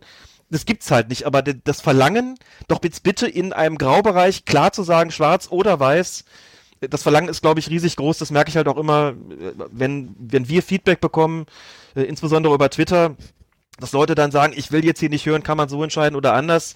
Ich will jetzt hören, das ist richtig und das ist falsch. Und es gibt eben oft Situationen, wo man sagen muss, das kann ich jetzt nicht sagen. Es ist beides möglich ähm, und auch beides vertretbar und ich kann allerhöchstens eine kleine Tendenz nennen in irgendeine oder die andere Richtung, aber eben, es gibt Situationen, da sind wir wirklich bei 50-50 und können sagen, ja, der eine pfeift der andere nicht oder der eine korrigiert der andere nicht und so ist es halt mal und ähm, da, wo Menschen am Werk sind, entstehen auch Fehler. Vielleicht noch ein ganz interessanter Aspekt, der auch eine relativ geringe Rolle spielt. Manchmal gibt's ja so Fälle, wo es dann hinterher in, der, in, den, in den Medien auch heißt, wie konnte der Videoassistent da nur eingreifen oder wie konnte er da nicht eingreifen? Äh, das sind Situationen, wenn man dann mal teilweise mit den, mit den Betroffenen spricht, sagen die, du, wir haben da im, äh, im Video Assist Center gesessen und haben das gesehen und uns schien irgendwie das gesamte drumherum, sprich das Verhalten des Schiedsrichters, das Verhalten der Mannschaften, das Verhalten auch des Publikums, nichts davon schien uns auf irgendein Drama hinzudeuten oder auf irgendeine gravierende Fehlentscheidung. Und dann gab es eine Riesendebatte und jetzt reden alle von, von der Jahrhundertfehlentscheidung. Ich übertreibe es jetzt mal ein bisschen. Ja, und jetzt, wo wir selber drauf gucken, müssen wir auch sagen, okay, das hätten wir echt anders lösen müssen. Aber in dem Moment ähm, hat das, das gesamte Bild, das für uns sozusagen entstanden ist, das nicht hergegeben, dass wir da hätten anders entscheiden sollen. Ähm, nur mal so ein Beispiel. Wir hatten, es ist jetzt kein besonders bedeutender Wettbewerb sicherlich, aber vor der Saison den, den sogenannten Supercup, also Meister gegen Pokalsieger, oder halt, wenn es äh, jemand das Double gewinnt, dann halt gegen den, den zweiten in der Bundesliga, also Bayern gegen Dortmund jedenfalls. Und da gab es eine, eine Tätigkeit von, von Kimmich, der zur Dortmunder Bank geht und da jemandem auf die Füße tritt und der fällt dann um und die gesamte Dortmunder Bank null Reaktion. So, Kimmich ist auf dem Weg gewesen, sich den Ball zu holen, tritt jemand auf den Fuß, der fällt um, die ganze Dortmunder Bank bleibt stumm. Also die übliche Reaktion, alle springen auf und hey, Schiri, hast du gesehen, Tätigkeit, der tritt den doch und so, die hat's nicht gegeben. Schiedsrichter guckt raus, hat's auch gar nicht so richtig gesehen, es war fast unmerklich. Kaum jemand reagiert, außer dem umgefallenen Spieler reagiert so, dass man das Gefühl haben müsste, da ist gerade was ganz Schlimmes passiert. So, Videoassistent guckt auch drauf und sagt, nö, nö, alles in Ordnung. Gibt es dem Schiedsrichter entsprechend durch und hinterher Riesenskandal. Wieso kriegt Kimmich nicht rot? Wieso greift der Videoassistent nicht ein? So, und dann hat äh, Lutz Michael Fröhlich dann auch bei der Medienschulung, die es ein paar Tage später gab, dann gesagt, naja, ähm, der hatte überhaupt keinen Verdacht und das deutete einfach nichts darauf hin und das passiert halt manchmal, dass der Videoassistent da dann eben sitzt, auch mit seinem Assistenten im Keller und zwei äh, Operatoren, aber im Grunde genommen sagt er sich ja, also sah jetzt für mich irgendwie nicht so wild aus. Es ist dann hinterher erst so diesen Fall hochgejazzt worden und auch solche Fehler kommen eben vor. Das wird sich, glaube ich, auch nie so ganz vermeiden lassen, aber das ist natürlich auch selten und wenn es dann mal passiert, wird es halt wirklich hochgejazzt. Das ist auch ein Teil des Problems. Ähm, was auch oft genannt wird als Kritikpunkt ist, dass man als Zuseher im Stadion, auch wenn das überdacht wird, ziemlich im Regen gestehen gelassen wird, was äh, den Informationsfluss angeht. Ähm, jetzt ist es natürlich so, dass äh, die technischen Möglichkeiten, was äh, Videoleinwände betrifft, im Berliner Olympiastadion oder in der Allianz Arena etwas andere sind als im Pappelstadion von Mattersburg. Aber grundsätzlich, ähm, wie könnte man dieses Problem lösen? Glaubst du, dass es ein, ein Ansatz wäre, dass man einfach auch über die Videoleinwand im Stadion die Bilder zeigt? Oder glaubst du, dass das genau das das Gegenteil bewirken würde. Also vielleicht zwei, zwei Aspekte dazu. Der Punkt eins ist, ich bin mir total sicher, irgendwann werden diese Bilder im Stadion zu sehen sein. Um auch da die kurzen Überblick über die deutsche Diskussion äh, zu geben, der Kritikpunkt, wir kriegen ja nichts mit, ist bei Stadiongängern und Stadiongängerinnen ein wesentlicher Aspekt. Da gibt es schon auch viele, die sagen, selbst wenn wir das da sehen könnten, dann hätten wir immer noch keinen Bock auf den Videoassistenten, aber das lassen wir mal kurz außen vor. Aber da ist echt so der Aspekt, der Fernsehzuschauer sieht das, aber wir warten da teilweise minutenlang, wissen nicht, was Sache ist und das finden wir blöd, wir wollen das sehen. So, sagt die DFB-Schiedsrichterkommission Elite, sagt von uns aus gerne, wir haben nichts dagegen, die Schiedsrichter wehren sich auch nicht dagegen, von uns aus kann das gerne morgen starten und dann sagt die DFL und da sagen die Clubs, Moment, das geht so schnell nicht. Problem eins, so heißt es, die technischen Voraussetzungen, die seien nicht überall in jedem Stadion gleich. Es ist ihnen offensichtlich wichtig, dass man sagt, 18 Bundesliga-Stadien, es muss 18 Stadien geben, in denen die technischen Voraussetzungen überall gegeben sind. Da müssen überall super duper Videowände sein, sonst können wir das nicht machen. Also das muss überall die gleiche Voraussetzung geschaffen sein, sonst kann das nicht eingeführt werden. Punkt zwei, der geltend gemacht wird, ist, dass man so ein bisschen die Befürchtung hat, ähm, dass die Fans ausflippen könnten, wenn da in der 90. Minute die dann die Bilder über die Videowand flimmern und man sieht, ist doch, was die da gerade machen, ist doch das allerletzte und das ist falsch, dann reißen die Leute uns die Bude ein. Also ganz ehrlich, also Sicherheitsbedenken werden da geltend gemacht. Ganz ehrlich, ähm, ich will gar nicht mehr sagen, dass das vorgeschoben ist, ich glaube aber, dass es eine falsche Einschätzung ist. Ich glaube nicht, dass das passieren würde, sondern ich glaube, dass das äh, einfach eine Geschichte ist, mit der man irgendwie leben muss, mit so einem gewissen Restrisiko. Ähm, komme aber gleich nochmal auf diesen Punkt zurück, denn ähm, die Frage ist, was man da überhaupt dann am Ende zu sehen bekommt. Dritter Einwand, der geltend gemacht wird und der ist auch tatsächlich nicht so ganz von der Hand zu weisen, ist das Ding mit der, mit der Stadionregie. Bei der WM in Russland, bei der Männer-WM in Russland sind ja Bilder gezeigt worden. Da war es aber auch die FIFA, die die Stadionregie inne hatte und immer dann das auf den, auf die, auf die, auf den Videowürfel schalten konnte, was da gerade an Bildern gebraucht worden ist. Du hast natürlich in 18 Bundesliga-Stadien in Deutschland 18 unterschiedliche äh, Clubs, die dafür zuständig sind. Da müsste man dann irgendeinen Weg finden, wie man das macht, wenn sowas gezeigt wird, beim oder nach dem Review, dass das dann eben die Stadionregie auch einspielt. Das ist halt nicht zentral organisiert. Das ist also auch ein organisatorisches Problem. Diese Gründe werden geltend gemacht, warum das nicht gezeigt wird. Und ich glaube, dass alle drei Probleme eigentlich zu lösen sein müssten. Ähm, ich würde sogar sagen, auch mittelfristig. Aber der zweite Aspekt, und da greife ich mal was auf, was ein Schiedsrichterkollege ähm, von mir mal gesagt hat, sagte, bist du eigentlich ganz sicher, wenn das irgendwann mal kommt, dass das wirklich was bringt? Gucken die Leute dann auf die Tafel, können die wirklich was erkennen? Das ist doch teilweise wirklich so, dass du echt selbst vor deinem HD-Fernseher ganz nah rangehen musst, äh, um das zu beurteilen. Du musst selber nochmal das Bild anhalten und zurückspulen, damit du das erkennst. Da glaubst du wirklich, dass man, wenn man da ganz, ganz weit entfernt ist, dass man das wirklich sehen kann, in, in weniger offensichtlichen Fällen, dass man wirklich erkennen kann, worauf es da ankommt. Da kannst du noch mal noch eine Durchsage machen und noch eine Einblendung machen mit Text und du kannst es trotzdem nicht erkennen. Meinst du nicht, dass das auch irgendwo so eine so, so ein Vorgaukeln ist? Ähm, von Objektivität, Transparenz und Nachvollziehbarkeit, äh, die dann da passieren wird. Und ich muss sagen, vielleicht hat er recht. Ich habe ihm aber geantwortet, naja, vielleicht muss man aber, wenn es eine Illusion sein sollte, Vielleicht ist das ja auch eine Illusion, die die Leute brauchen, genauso wie sie eben die Illusion brauchen. Äh, wenn der Schiedsrichter selber rausläuft, dann ist er nicht ferngesteuert, ist er sonst auch nicht. Aber dann haben wir zumindest die Illusion, guck mal, er hat ja nochmal drauf geguckt, er hat sich selbst ein Bild gemacht, alles gut. Äh, und wir haben ein besseres Gefühl dabei, wenn er jetzt eine Entscheidung korrigiert, als wenn sein Videoassistent ihm sagt, meiner Ansicht nach ist das klar falsch gewesen, änder das mal. Und vielleicht braucht man dann eben auch diese Videowände, vielleicht zeigen sie auch in vielen Fällen dann auch äh, die Sachlage so, wie sie tatsächlich ist, aber ich fand den Aspekt tatsächlich zumindest bedenkenswert, ähm, der da eben lautet, naja, vielleicht ist es eher so eine Illusion von Transparenz, ähm, als dass die tatsächlich, tatsächlich dann äh, auch, auch herrscht, wenn man die Bilder zeigt. Das äh, käme dann, glaube ich, auf den Versuch an. Kann zumindest sagen, als jemand, der regelmäßig ins Stadion geht und da auf die, wenn man, wenn ich da Bilder sehe, auf den Stadionleinwänden, das ist schon teilweise sehr weit weg und da kann ich nicht immer behaupten, dass ich da wirklich jedes Detail erkenne, ehrlich gesagt. Jetzt gibt es den VAR seit 2017 in der deutschen Bundesliga. Kann man das beobachten, dass sich das Verhalten der Spieler da geändert hat in gewissen Situationen? Vor, vor, auch vor dem Hintergrund, dass ja jetzt mit der Frühjahrssaison 2020 die Gangart in der deutschen Bundesliga etwas verschärft wird, was äh, Unsportlichkeiten angeht und Kritik angeht. Alle statistischen Daten, die ich kenne zum Videoassistenten auch in anderen Ländern, zeigen ziemlich einheitlich an, dass die Zahl der Schwalben beispielsweise zurückgegangen ist. Ich kenne Leute, wenn ich denen das sage und das so ein bisschen so als auch als Erfolgsgeschichte präsentiere, guck mal hier, die Unsportlichkeiten haben doch abgenommen, zumindest die Schwalben haben abgenommen, auch, auch Tätlichkeiten sind ganz klar zurückgegangen, weil völlig klar ist, die kann man ja nachweisen, wenn der Schiedsrichter sie nicht sieht. Tätigkeiten sind zurückgegangen, da sagen die Leute, naja, bei Schwalben sind die Spieler denn nicht einfach nur geschickter darin geworden, sozusagen ähm, genau so zu fallen, dass es eben kein klarer und offensichtlicher Fehler ist, wenn man das dann als Elfmeter pfeift.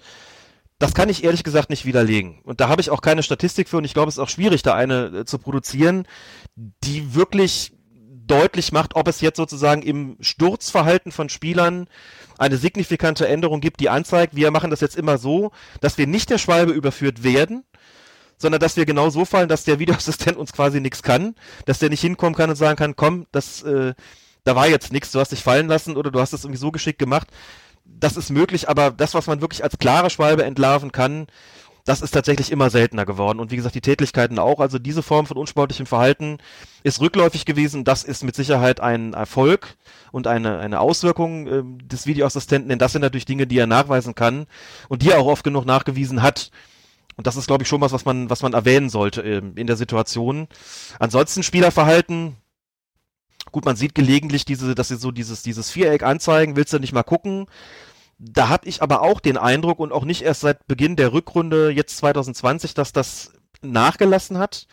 Das war am Anfang häufiger, ähm, weil sich die Spieler auch dran gewöhnt haben. So und ähm, was sich nicht verändert hat und was meiner Ansicht nach tatsächlich auch noch ein, ein da etwas intensiveres Durchgreifen da da bräuchte, meine ich, ist wenn da gerade unterbrochen ist, der Schiedsrichter steht da und muss den Spielern immer wieder erklären, es wird doch gerade geprüft. Was wollt ihr von mir? Es wird doch gerade geprüft. Also dieses Belagern und Bedrängen, als ob es irgendwas bringen würde. Während der Videoassistent da gerade guckt, ähm, ist so eine unangenehme Begleiterscheinung. Aber in gewisser Weise hat es schon, hat's schon auch, auch eine Auswirkung gehabt auf Spielerverhalten. Das, das macht mich auch aggressiv fast, dass wenn Spieler so reagieren. Das geht ja so weit hin, dass es in Ligen, wo es das Hawkeye gibt zur Torlinienbestimmung, dass die Leute immer noch protestieren, ob das jetzt ein Tor gewesen ist oder nicht, obwohl alle wissen im Stadion, wenn es eins gewesen wäre, dann hätte es dieses Piepsal gegeben im, im Ohr des Schiedsrichters. Aber es gibt immer noch Schieds äh, Spieler, die 20 Sekunden auf den Schiedsrichter zurennen, deswegen. äh, da kann man vielleicht auch einfach an der menschlichen Natur nicht immer alles verbessern. Ja.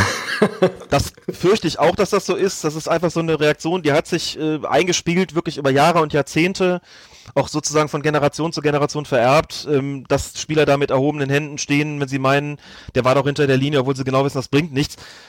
Aber die, die Proteste, wenn man sie denn so nennen will, oder die Reklamationen sind, glaube ich, auch so ein bisschen bisschen geringer äh, geworden oder, oder fallen zumindest kürzer aus, weil den Spielern dann ja doch einfällt, naja, der hat ja eine Uhr und da wird es ja schon gemeldet werden, wenn da was war und wenn nichts war, dann wird es halt nicht auf die Uhr gemeldet, ganz einfach. Es hat vor zwei Wochen im Kicker eine ausführliche Geschichte gegeben über diese Thematik, die ja auch nach der gelb-roten Karte für Alassane Pleare so richtig hochgekocht ist. Das war beim Spiel Leipzig gegen Gladbach. Ähm, und da möchte ich einfach kurz, kurz mal zitieren. Also äh, der Verweis auf eine ganz andere Kultur im Handball oder Rugby ist allgegenwärtig. Im Fußball werde der heftige Protest gegenüber den Unparteiischen derweil als Gewohnheitsrecht gepflegt. Und ähm, dann ist noch ein Zitat von David Wagner, Trainer von Schalke 04, das dir, lieber Alex, sicher ganz besonders großen Spaß gemacht hat. ähm, er wird in dieser Geschichte zitiert. Ich blicke den Zusammenhang nicht zwischen dem, was im Amateurfußball passiert und dem, was sich in der Bundesliga abspielt. Das ist für mich konstruiert, weil wir keine Jagdszenen haben in der Bundesliga oder irgendeiner Vorbildfunktion gerecht werden müssten. Zitat Ende. Ich weiß nicht, ob du die Geschichte gelesen hast oder ob du das Zitat jetzt zum ersten Mal liest. Ähm, was war da deine erste Reaktion auf, auf, auf, auf diese Aussage, vor allem vor dem Hintergrund, dass es ja sehr wohl im Herbst viele Probleme gegeben hat mit, mit auch Gewalt gegenüber Schiedsrichtern in diversen äh, Amateurligen in Deutschland. Das Zitat hat mich natürlich geärgert und es hat mich auch ein bisschen gewundert, weil David Wagner nicht zu den Menschen gehört, denen ich, äh, sage mal, eine eingeschränkte Auffassungsgabe unterstellen würde. Und ich glaube, er ist eigentlich auch intelligent genug und auch weitsichtig genug, um sich den Zusammenhang selbst auch, auch erklären zu können. Und ähm, trotzdem muss man natürlich drüber sprechen, wenn so jemand das sagt. vielleicht auch eine, so eine Reaktion so, aus so einem Erschrecken heraus, wir werden jetzt dafür verantwortlich gemacht, wenn es irgendwie in den unteren Ligen knallt und wie, wie kann das sein? Und dann sagt er halt, bei uns gibt's doch keine Jagdszenen. Ja, das ist, das ist schon richtig, dass es in der Bundesliga keine Jagdszenen gibt, aber man muss halt auch einfach bei der Frage der Übertragung auf den Amateurbereich dann eben äh, sich klar machen, wer spielt dort unten, wer pfeift dort unten, wer guckt da zu und was gibt's da möglicherweise eben für Veränderungen. Und es ist doch klar, wenn äh, die Belagerung, die man in der Bundesliga sieht, die wird dann im Amateurbereich nachgemacht, aber die stoppt halt eben auch nicht da. Da ist die Hemmschwelle natürlich nochmal eine völlig andere als in der Bundesliga. Jetzt nicht nur, weil es ähm, weil weniger Geld im Spiel ist und weil weniger Kameras da sind. Gibt es auch noch ganz andere Gründe. Das Niveau ist einfach in vielerlei Hinsicht natürlich einfach niedriger. Und wir reden da ja auch nicht irgendwie von der deutschen dritten Liga oder Regionalliga, sondern wir reden wirklich von den, von den Kreisligen, also den untersten Klassen. Die sehen das da oben natürlich schon, dass da in der Bundesliga gerudelt wird und der Schiedsrichter bedrängt wird und beschimpft wird und dass da nicht wahnsinnig viel passiert meistens. Ne? Und man hat halt in der im Amateurbereich zum einen wird das passiert halt dann da auch. Da ist aber dann die Gewaltneigung nochmal eine ganz andere. Da hört es dann eben beim Bedrängen vielleicht auch nicht auf. Und ähm, man hat natürlich auch in der Kreisliga B Kreisliga B Schiedsrichter und keine Bundesliga Schiedsrichter und eben Schiedsrichter, die das nicht mit nicht so ohne weiteres nur mit der Persönlichkeit irgendwie regeln können so und wo die Akzeptanz dann auch relativ gering ist, wenn Schiedsrichter dann wirklich mal durchgreift und sagt, ich mache jetzt mal von meinen Karten hier Gebrauch, äh, und wenn es die Roten sind, setzt der ganzen Sache jetzt hier mal ein Ende. Der gilt dann vielleicht eben auch als, als schwach. Und so dieser, dieser Teufelskreis muss eben so ein bisschen durchbrochen werden. Denn, also, ähm, wenn es um diese Vorbildwirkung geht, bin ich ja in, in vielerlei Hinsicht immer so ein bisschen skeptisch. So, also nicht jemand, nicht jeder, der irgendwie Ballerspiele macht, ist ein potenzieller Mörder, wie das dann immer verkauft wird und solche Sachen. Aber in der Bundesliga im Fußball muss ich sagen, da funktioniert's aus, das kann ich aus jahrelanger eigener Erfahrung sagen, das funktioniert tatsächlich so platt. Die machen den Torjubel nach, die machen die Tricks nach, die machen die Schwalben aber eben auch nach und die machen das Bedrängen des Schiedsrichters auch nach. Und das hat im Amateurbereich eben nochmal eine ganz andere Auswirkung und da ist ja der Gedanke einfach gewesen, wenn wir da oben strenger vorgehen, dann wollen wir damit ja erreichen, dass es eben erstens zu deutlich weniger Angriffen auf den Schiedsrichter kommt, zu deutlich weniger Gemecker, zu deutlich weniger Bedrängnis und was dergleichen mehr ist dass also einfach deutlich wird, so da wird sich sportlicher verhalten. Das ist ein No-Go. Die Schiedsrichter schaffen aber zweitens auch eine Akzeptanz dafür, wenn sie dann eben eine Karte zeigen und signalisieren damit eben sozusagen in den Amateurbereich, ähm, zum einen, das ist hier verpönt, dagegen wird vorgegangen. Also es wird ja versucht, sozusagen ein anderes Klima zu erzeugen, auch im Umgang der, der Spieler mit dem Schiedsrichter, das dann eben qua Vorbildwirkung sich auswirken soll bis in die Amateurspielklassen. Und den Ansatz finde ich jetzt irgendwie überhaupt nicht falsch. Es darf halt nicht bei dem bleiben. Es darf halt nicht dabei bleiben zu glauben, wenn wir das so machen, dann wird unten automatisch alles gut. Aber da ich ja im Amateurbereich selber sehr viel äh, unterwegs bin und, und eben seit, seit Jahrzehnten auch tätig bin, kann ich halt auch sagen, gerade jetzt in der aktuellen Phase wird auch ähm, unten, wenn man das so nennen will, wirklich auch viel getan. Da finden, also in dem, dem Landesverband, dem ich hier angehöre, dem Fußballverband Mittelrhein, finden gerade runde Tische statt und bevor da jetzt äh, die ersten Hörerinnen und Hörer anfangen zu gähnen, das ist nicht einfach nur langweiliges Blabla, was da gemacht wird. Da wird wirklich, da werden die Karten auf den Tisch gelegt von Trainern, von Spielern, von Schiedsrichtern, von Funktionären, da wird wirklich nach Lösungen, da wird, da wird wirklich nach Lösungen gesucht. Da wird drüber gesprochen, wo liegt das Problem denn im Argen? Wie können wir das ändern? Was, wo sind wir alle gefordert? Das wird gerade mit einer ziemlichen Ernsthaftigkeit angegangen, äh, weil einfach klar ist, so das darf nicht dabei bleiben, dass oben irgendeine Vorbildwirkung nach unten ausstrahlt, sondern wir müssen schon auch selber was tun im Amateurbereich und unsere Mittel sozusagen einsetzen, dass es da eben einfach zu einem signifikanten Rückgang der Angriff auf die Schiedsrichter kommt. Ähm, vielleicht noch ein, ein Sätzchen dazu, ähm, weil da meine ich manchmal in der Diskussion noch einiges schief läuft. Also es heißt halt oft, so die Gewalt gegen Schiedsrichter habe zugenommen im Amateurbereich. Und da muss man schon auch zumindest dahingehend seriös bleiben und sagen, okay, welche Zahlen haben wir denn zur Verfügung? Ähm, eine Fachkraft, die sich da wirklich große Verdienste erworben hat, ist in Deutschland Taya Fester. Eine Kriminologin der, von der Uni Tübingen, die das wirklich auch statistisch ausgewertet hat, ähm, die große Sympathien für Schiedsrichter hat, viel Empathie da empfindet, mit vielen Schiedsrichtern gesprochen hat, viele Schiedsrichter befragt hat und die sagt, es ist nicht unbedingt eine signifikante Zunahme von Gewalt festzustellen. Es ist vielleicht eine Zunahme der Intensität festzustellen. Es ist aber allemal so, dass heute zum einen diese Zahlen erfasst werden können, alleine dem elektronischen Spielbericht und damit auch eine Vergleichbarkeit ähm, besteht. Und zweitens hat man heute einfach viel, viel mehr, als das früher der Fall gewesen ist, Amateurkameras auf den Plätzen. Ob das jetzt die regelmäßig fest installierten Kameras sind, die dann über irgendwelche Portale die Spiele übertragen, oder ob es einfach Zuschauer, Handykameras sind, die solche Vorfälle dokumentieren, die kommen halt jetzt an die Öffentlichkeit. Ne? Und als wir in Köln den Schiedsrichterstreik gemacht haben, haben wir auch gesagt, es geht uns gar nicht darum zu sagen, das hat in den letzten Jahren zugenommen. Es geht uns darum zu sagen, das ist auf einem unerträglichen Niveau und daran muss sich was ändern. Ob das mehr oder weniger ist als im vergangenen Jahr, das wissen wir vielleicht gar nicht. Aber wir können hier eine Zahl von Angriffen dokumentieren, bei der wir sagen müssen, das ist für uns nicht länger hinnehmbar. Und dafür brauchen wir auch keine Vergleichswerte. Und wenn es bundesweit 2906 Angriffe auf Schiedsrichter gegeben hat in einer Saison, das sind die Offizialen des DFB, dann kann man nicht hingehen und sagen, ja, ja, aber doch bei 1,5 äh, Millionen erfasster Spiele, sondern man muss sagen, Moment, wir haben in Deutschland 58.000 Schiedsrichter. Und bei 2906 Angriffen, und wenn wir mal davon ausgehen, jeder hat einen abbekommen, da sind wir schon bei einer ganz anderen Zahl und dann reden wir nur von einer Saison. Und wenn wir die vergangenen Jahre auch noch dazu nehmen, dann kriegen wir nämlich genau die Zahl, die wir hier in Köln hatten, wo es deutlich über 50 Prozent der Schiedsrichter gibt, die gesagt haben, wir haben schon mal Gewalt auf dem Fußballplatz angetan bekommen. Und da haben wir eine ganz andere Zahl. Wenn du einmal in der Saison angegriffen wirst, das vergisst du nicht. Und da brauchst du nicht zu kommen und zu sagen, wir haben anderthalb Millionen Spiele und in 99,95 Prozent der Fälle passiert dem Schiedsrichter nichts. Das ist richtig. Aber wenn es passiert, ist das was, äh, das man so schnell nicht vergisst.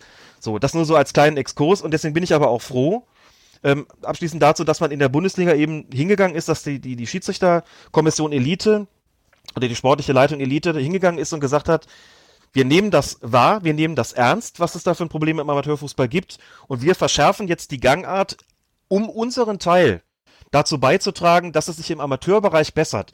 Wann hat man das denn schon mal, dass es da wirklich sozusagen von ganz oben kommt, dass jemand sagt, das sind wir unseren Kolleginnen und Kollegen an der Basis schuldig, dass wir das machen, dass wir die Spieler in der Bundesliga jetzt auch ein Stück weit erziehen mit diesen Maßnahmen, damit sich das Verhältnis bessert und ändert und damit es die Kolleginnen und Kollegen auf den auf den Ascheplätzen sozusagen im Amateurbereich auch leichter haben irgendwann mal mit ihren Maßnahmen, dass es dort sportlich fairer zugeht. Das finde ich einen bemerkenswerten Schritt, den man, glaube ich, nicht vergessen darf in der ganzen Diskussion, die da besteht. Und das ist, glaube ich, auch was, dass sich ein David Wagner dann doch mal hinter die Löffel schreiben darf und da soll er vielleicht doch nochmal drüber nachdenken, was sein Teil äh, sein könnte, den er dazu beitragen kann, ähm, das den Schiedsrichtern eben dann auch im Amateurbereich leichter zu machen. Ich orte da auch einen gewissen Populismus, muss ich ehrlicherweise ja. sagen. Ähm, bei David Wagner, weil äh, der Kicker zitiert in der Geschichte Lutz Michael Fröhlich, den Schiedsrichterchef, mit, äh, wenn wir mit Trainer und Sportdirektoren geredet haben über die Rudelbildung und andere Unsportlichkeiten, kam immer wieder die Forderung, greift da durch, seid doch härter. Und der Kicker sagt, wenn man mit Verantwortlichen aus erster und zweiter Liga off-Record spricht, findet Fröhlichs Version da durchaus Bestätigung. Und letzten Endes ist, glaube ich, doch allen etwas mehr geholfen, wenn im Zweifel die Spieler nicht den Schiedsrichter angehen, sondern zur nächsten, und sei es in der Kreisliga die Handykamera zu von der Freundin und sagen, kann irgendwer dem Schiedsrichter sagen, dass er einfach schlecht ist. Schöne Grüße an Mario Leitgeb. Wer es nicht gesehen hat, sollte das jetzt schnell googeln. Ja, ähm, ja ich glaube, damit hätten wir ein wunderbares äh, Schlusswort gefunden zu einer äh, nicht so schönen Sache, aber ein schönes Schlusswort. Ähm, und äh, ich bedanke mich sehr, sehr herzlich für den, beim Alex dafür, dass er da gewesen ist und uns so interessante Ansichten präsentiert hat zu diesen ganzen Themen rund ums Schiedsrichterdasein und vor allem um VAR. Gerne. Ich bedanke mich bei euch für die Einladung. Das war mir eine große Freude. Jederzeit wieder. Wir haben sicher das ein oder andere Mal was zu diskutieren rund um dieses Thema. ähm, da geht uns der Stoff nicht aus, mit Sicherheit nicht. Das stimmt. Ja, das äh, beweist ihr auch jede Woche oder jederzeit in eurem Podcast. Ähm, den ich, wenn ihn wirklich jemand noch nicht kennt, jetzt nochmal euch allen ans Herz legen möchte. Colinas Erben ist wirklich einer der bekanntesten Podcasts im deutschsprachigen Raum, vor allem was. Auch preisgekrönt. Ja. Ähm, wir sind natürlich äh, ganz knapp dahinter, der nächstbekanntere und fast, fast genauso preisgekrönt. Das heißt, wenn ihr das erste Mal dabei gewesen seid, dann abonniert unseren Podcast jetzt, wo auch immer ihr wollt. Es gibt uns auf YouTube, auf, auf Spotify und auf allen anderen Podcast-Plattformen auf dieser Welt. Äh, ich bedanke mich äh, für, fürs Zuhören äh, und ich sage bis zum nächsten Mal. Tschüss. Servus.